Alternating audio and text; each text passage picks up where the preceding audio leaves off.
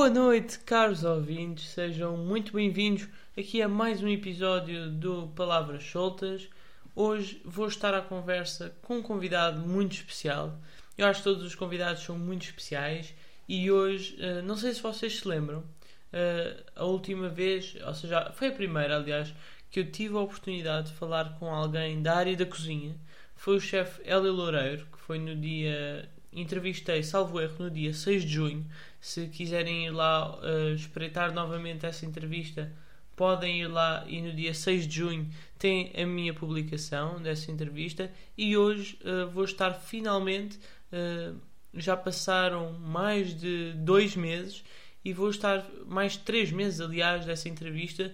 E hoje vou voltar a estar à conversa com alguém da, da área da cozinha mas trata-se também de uma figura muito conhecida, mas uh, internacional, porque a verdade é que este, este chefe de cozinha com quem hoje vou estar à conversa uh, é natural da Argentina. Portanto, não me alongando mais, vou-vos apresentar agora o meu convidado de hoje, que é o chefe Chacal. Antes de mais, queria agradecer por ter disponibilizado este seu, este seu tempinho e queria começar por lhe perguntar, porque nasceu em Tigre, uma província de Buenos Aires e tem uma origem uh, multicultural. Acha que foi estas suas raízes multiculturais que fizeram com que despertasse esse bichinho pelas viagens e pela descoberta do nosso mundo?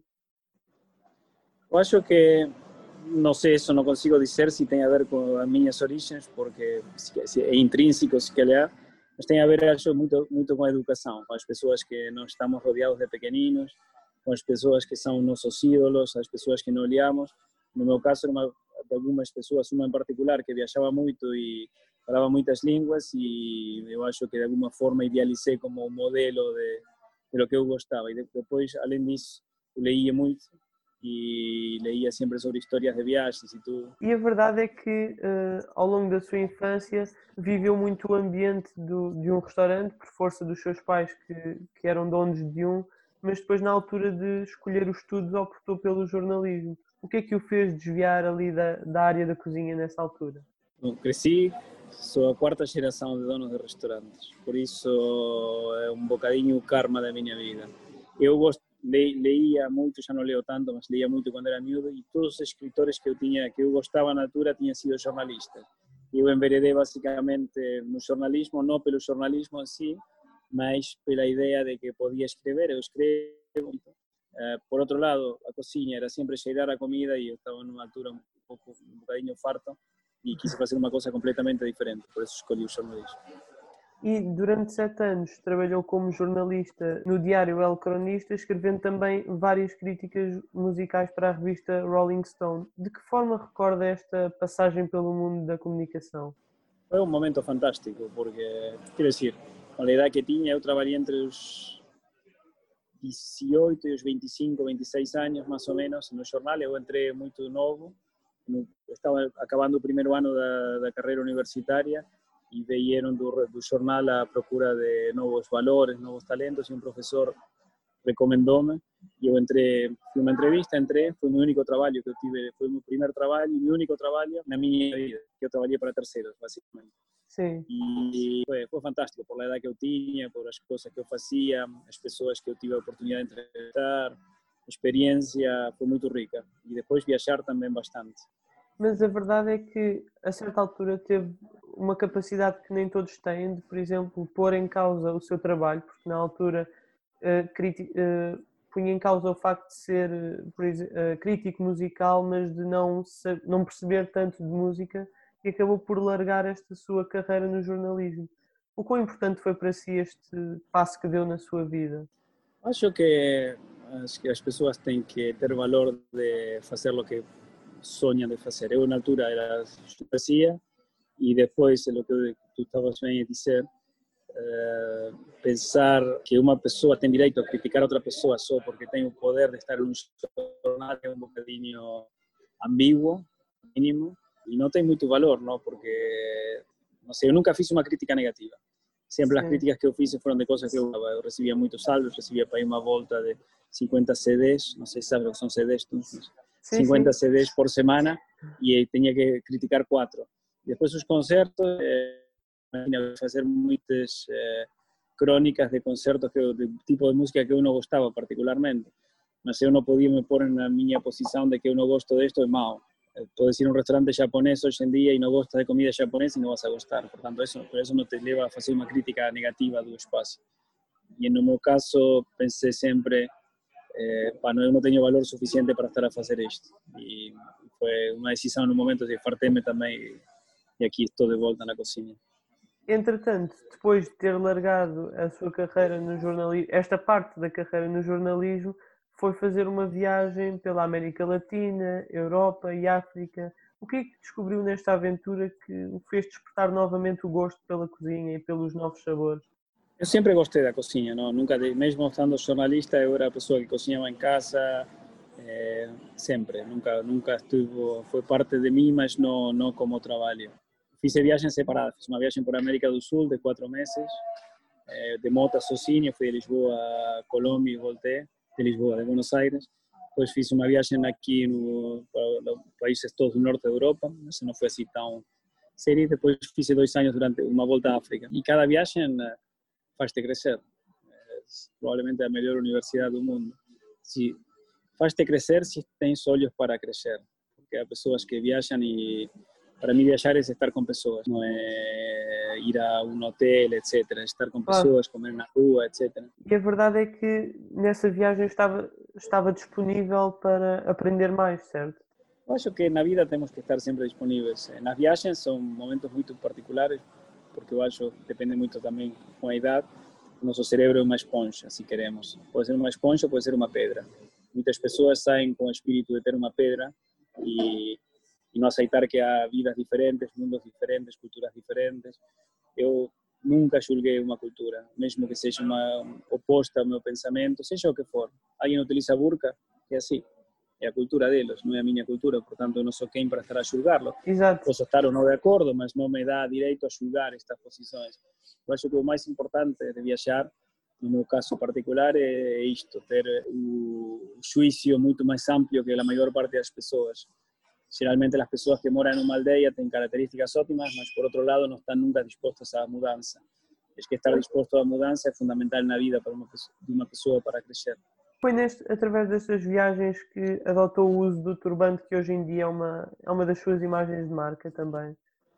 Foi, na África, sim. Foi na minha viagem de África que eu utilizei muito, estive muito tempo no deserto, no Sudão, e andava sempre de turbante, por uma questão lógica que o sol destruiu o cérebro, e depois voltei, utilizava o turbante, Depois, en lugar de utilizar un chapéu na cozinha, tinha montes de turbantes, comecei a utilizar os turbantes, foi um, um acaso.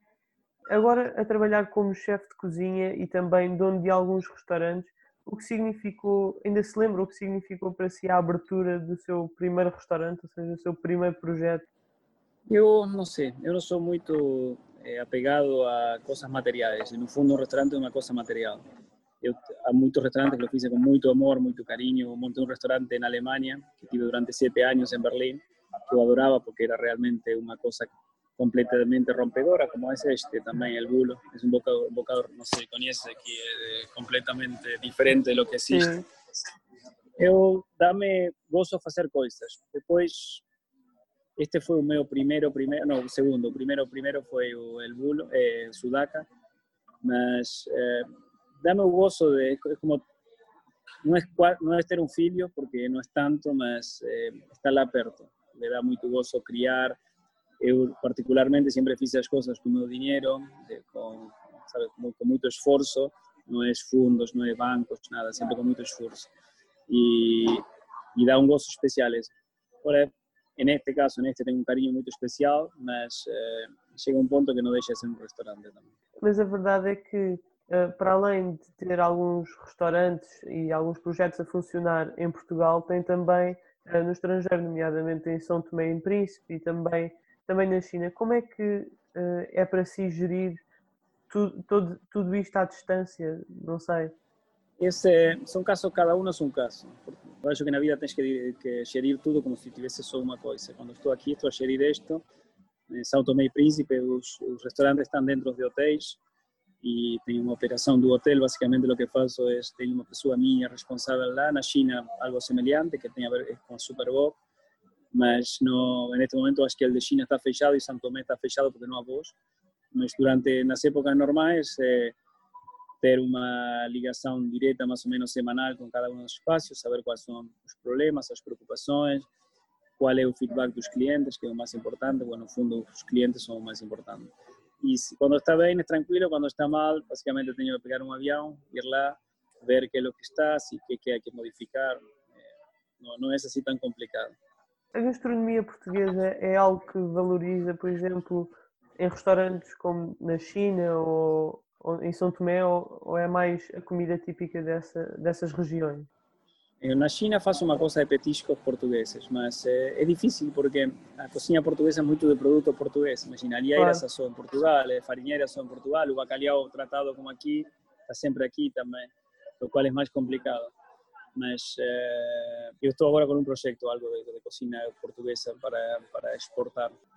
Por acaso, agora quando acabe a reunião contigo, vou estar a trabalhar nisso.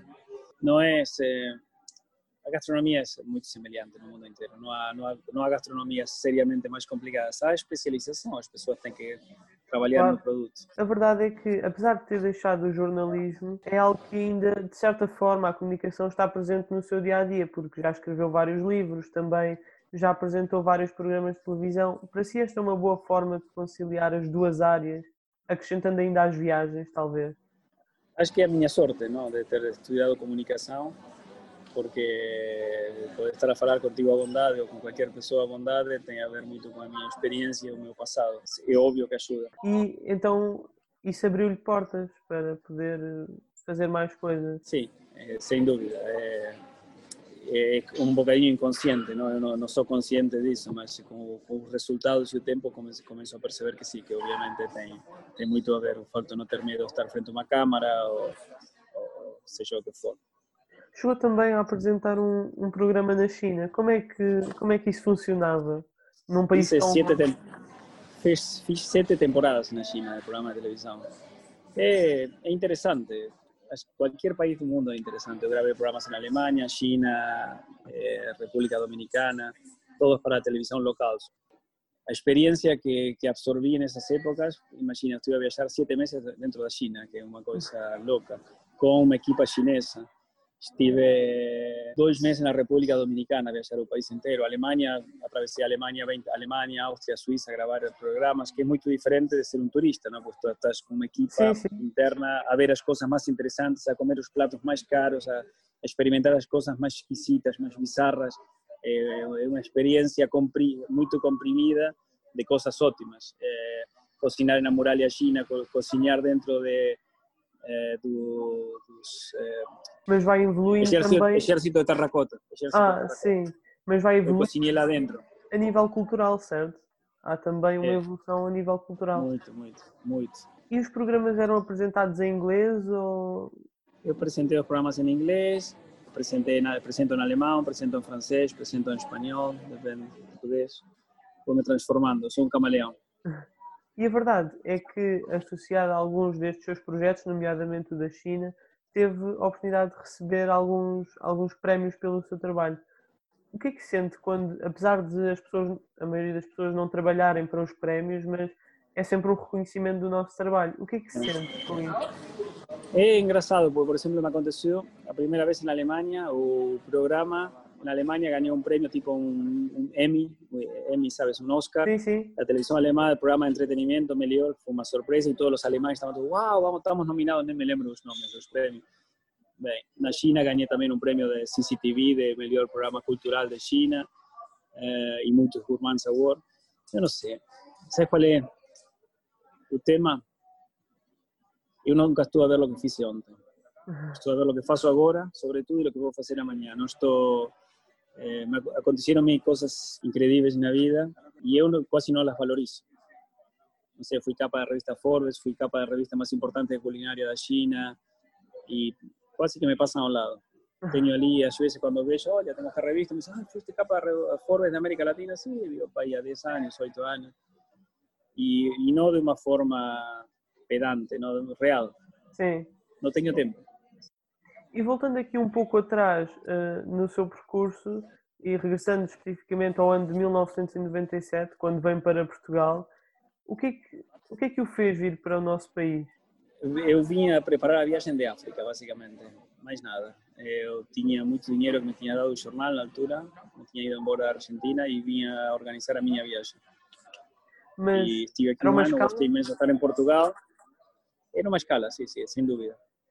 Era uma escala de um ano, era uma grande escala. Portanto, eu estive aqui, cheguei, aluguei uma casa, me comprei uma moto e depois não sabia. Quando fui à África, não sabia. Primeiro não sabia se ia voltar vivo. Segundo, não sabia se ia voltar a Portugal. Mas no ano que eu estive aqui, estive a trabalhar num restaurante para não gastar o meu dinheiro e concorreu muito bem o restaurante. Foi o meu karma que voltei à cozinha. E o que que. Ah, foi isso que o prendeu cá então? Fue un poco, porque volteé y las personas siempre fueron muy simpáticas conmigo. Eu gosto imenso dos portugueses. Y esa es la primera razón por la cual estou en Portugal, son os portugueses, não é nem, nem o clima, nem são as pessoas. Apesar de ter chegado em 1997, só cerca de 20 anos depois é que se tornou oficialmente português. O que é que o levou a dar mais Ainda um não sou, ainda estou à Ainda não espera. é? Ainda não estou. Estou à espera que chegue. Agora vou ser este, espero que este ano, mas era para já ter sido, mas com o Covid e tudo. Eu nunca tive, nunca tive a necessidade eh, técnica de ser português. Eu poderia, meu pai é espanhol, podia ser espanhol, mas eu disse nunca morei em Espanha, não me, não me identifico com espanhóis. Tive uma mulher alemã durante 11 anos, podia ter nacionalidade alemã, mas disse nunca me identifiquei com os alemães. E o ano passado, como eu tenho uma filha portuguesa, decidí que lo que eu me siento es portugués. Por tanto, eh, apliqué para ter a nacionalidade portuguesa e já podia ter eh, técnicamente a 15 anos, não? Mas acho que as coisas têm que ser por amor, não por... eh, Claro. Eu aqui para, para a nossa entrevista preparei um, um pequeno jogo para fazermos em que eu digo-lhe o nome de um, de um prato ou de um alimento e gostava que me contasse um pouco a história que tem com, com Ok. esse alimento. Vamos a isto? O que é que lhe diz o Matsusaka Beef? Oh, a melhor carne do mundo. É, é o Rolls Royce da carne, que é muito conhecido fora do Japão. Todo mundo fala de Kobe, mas Kobe é uma coisa boa, mais normal. Aquilo está cinco níveis mais acima em tudo e é extraordinário. Eu tenho ainda um pouco em casa. E a paella, mas não é a paella espanhola, não é? Paella, sim, eu, nós fazemos muitos eventos com paella, fazemos muitos eventos com paella. Eu gosto imenso de paella, mas eh, já fui mais fã. Mas não era a espanhola que costumava comer, ou era- não era a colombiana? Ah, no, estás a falar de una en particular, ¿no? Aquella fue una Sí. en Colombia que ainda me lembro, fue en Cartagena de Indias, que comí que fue extraordinaria. Nunca me voy a esquecer que decir, la mejor paella que comí en mi vida, co- comí, comíla en Colombia, en Cartagena de Indias, eh, año 95, paella, una cosa así. E o? Full Medanes, eu, fui, eu estive três meses no Sudão e durante esos três meses eu fiquei quase dois meses eh, na casa de uma família em Khartoum, na capital, e eles comem o full medanes como pequeno almoço. E foi pequeno almoço, almoço. E durante dois meses eu comia isso todos os dias. E gostava tanto do prato, porque é um prato vegan muito particular, que agora lo tenho aqui no meu restaurante e a gente adora e pergunta e eu conto a história de onde é que vem a receita. E por fim, eh, para terminarmos este jogo, o que é que lhe diz o tabulé? Não sei se estou a pronunciar bem. Tabule, tabule. Sim. Tabule é um prato, uma salada típica libanesa, sírio-libanesa, israelita, chama-se de Medio Oriente, que eu, eu cresci com uma família libanesa na Argentina. Por isso tenho no meu ADN a cozinha do Medio Oriente muito muito forte. Cozinho desde pequenino, cozinha do Medio Oriente, e é um dos meus pratos também que mais gosto. E agora que eh, está a viver com uma pessoa que tem outra forma de ver os alimentos e a alimentação, forma é que acha que isso possa ter influenciado na sua forma de cozinhar e de ver a cozinha? Todo tem influência, não? Todo com as pessoas que estamos, eh, as pessoas que conhecemos tem uma influência mais pronunciada ou menos pronunciada na vida. Óbvio que minha mulher eh, está muito dedicada à cozinha saudável, não vegetariana, cozinha saudável. Eu aprendo muito com ela, aprendo muitas coisas que, que, eu não, que nunca eh, tomei atenção, nunca estive, Sim. nunca liguei e aprendo imensas coisas. E obviamente deve ter uma influência eh, o problema é que eu sou um carnívoro, portanto, isso nunca lo vou conseguir tirar. Não deixo de lado nunca um bom bife. Mas acha que de certa forma não possa ter influenciado em alguma coisa na forma de ver às vezes a alimentação? Sem dúvida, sem dúvida. Influencia, sem dúvida, muito. A forma que, que comes, como comes, sem dúvida. Não há... não é uma pergunta, é, em casa sempre gostamos a ver e incluso eu estive a fazer o ano passado nos workshops eh, para crianças com ela em conjunto e eu só ouvir a ela percebi e aprendi muitas coisas. E para fecharmos aqui a nossa conversa, eu gostava de lhe perguntar porque é conhecido como Chacal, mas esse não é o seu nome. De onde vem esta alcunha? Vem de, desde que eu tinha 5 anos, tenho 48. Dizem-me que era um chacal, um chacal, o animal, sabes? O, o do deserto. Parece Sim. um lobo, mas não é. E eles diziam que eu era como um chacal, que era assim, tipo, escorridiço, sempre solitário, eh, independente, e acho que vai muito a ver com o meu, com o meu carácter também. E agora é a sua marca. É a minha marca, é verdade. É assim como o turbante, tudo por acaso. E pronto, terminamos aqui a nossa conversa. Espero que tenha gostado. Gostei muito, espero que tu tenhas gostado, sobretudo. Bem, e foi uh, percebermos de onde uh, a origem desta, desta alcunha uh, do chefe Chacal que terminamos esta grande conversa recheada de histórias e também de experiências por todo este mundo fora, porque o chefe Chacal uh, tem, várias, tem várias experiências a nível internacional. E aproveito também, antes de, de me despedir de vocês, para pedir mais uma vez que uh, votem no Palavras Soltas para uh, o prémio do público no Festival Pods e como podem fazer para votar. Basta pesquisarem no Google Festival Pods 2020 é logo mesmo o primeiro site que vocês encontram, carregam lá, tem uma opção que diz votar, carregam nessa opção, depois aparece uma nova página onde têm que uh, inserir o nome do podcast onde querem votar e obviamente têm de escrever palavras soltas e depois é só votar e aparecerá uh, um, uma, uma pequena legenda a ver a dizer uh, dados recebidos com sucesso, penso eu que é assim Portanto, eu apelo ao vosso voto. Tem até ao dia 15 de outubro para, para que o Palavras Juntas tenha mais votos e consiga ir uh, ganhar este prémio do público do Festival Pods. Vou então passar aqui a esta minha despedida. Já sabem, voltarei na próxima terça-feira, à hora do costume. Até lá!